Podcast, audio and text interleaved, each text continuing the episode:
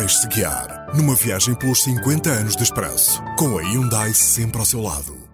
Ouvia falar no impossível, nisso nunca acreditou. Isso não é combustível bom, não o sonho que eu procuro. Tão puro como acordar no futuro e ver um mundo. Muito desgastado pelas medidas do programa de resgate da Troika e por desentendimentos com o parceiro de coligação, Paulo Portas, Passos Coelho, surpreendentemente, venceu as eleições legislativas de 2015 com 38,5% dos votos, o que não lhe garantiu a maioria no Parlamento.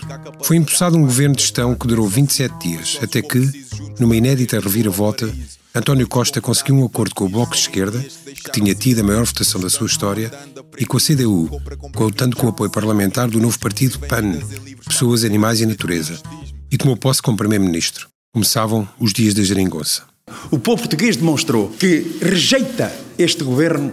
Isso ficou claro nestas eleições. Agora, se querem construir algo de novo, uma política alternativa realmente, mas continuando a não dar cobertura a qualquer tentativa de política de direita. Em abril, para que António Costa se preparasse para as legislativas, a Câmara Municipal de Lisboa fica entregue a Fernando Medina. Miguel Albuquerque torna-se presidente do PSD Madeira e Alberto João Jardim demite-se da presidência do Governo Regional. Estava há um mês de cumprir 37 anos no poder, já tinha batido o recorde de Salazar. José Sócrates estava na prisão de Évora e os portugueses passaram a ouvir falar diariamente da Operação Marquês. Investigavam-se transferências superiores a 20 milhões de euros de Carlos Santos Silva, amigo de Sócrates, que provinham de luvas pagas pelo Grupo Lena, pelo Resort Valdo Lobo e pelo Grupo Espírito Santo.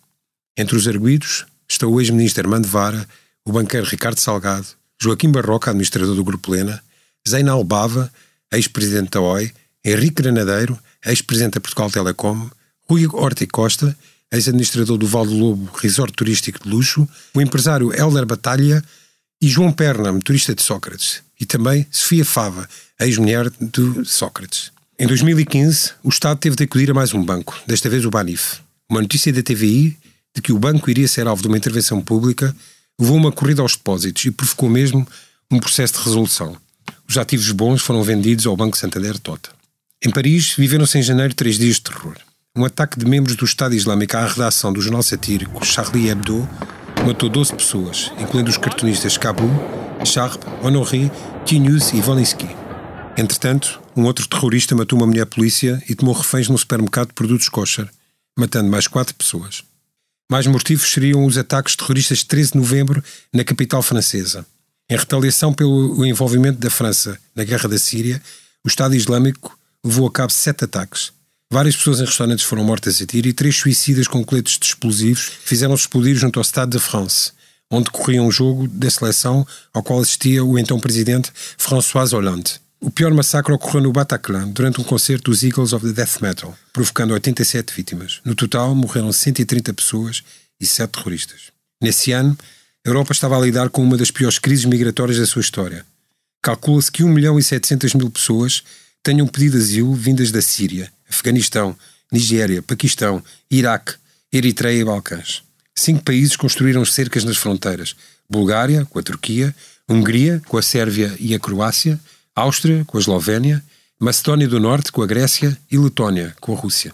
O Mediterrâneo era um cemitério para incontáveis embarcações sobrelotadas a tentarem chegar a sítios como a ilha de Lampedusa. Uma fotografia de uma criança de dois anos, Alain Cordy, que morreu afogada no Mediterrâneo, teve um grande impacto mundial.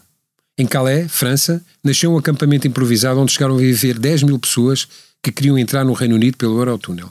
Neste ano faleceram Herberto Helder, Manuel de Oliveira, José Mariano Gago, Günter Grass, Bibi King, Ornette Coleman, Maria Barroso, Ana Atterley.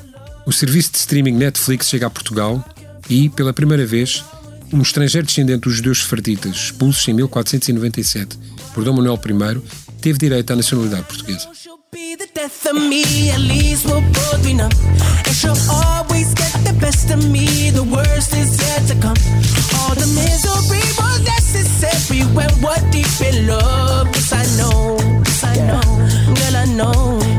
She told me don't worry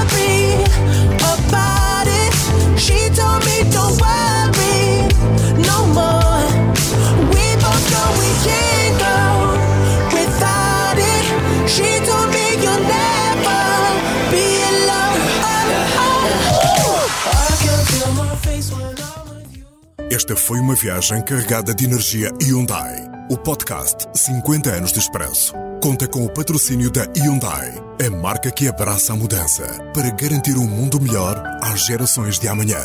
Hyundai, mudamos o futuro.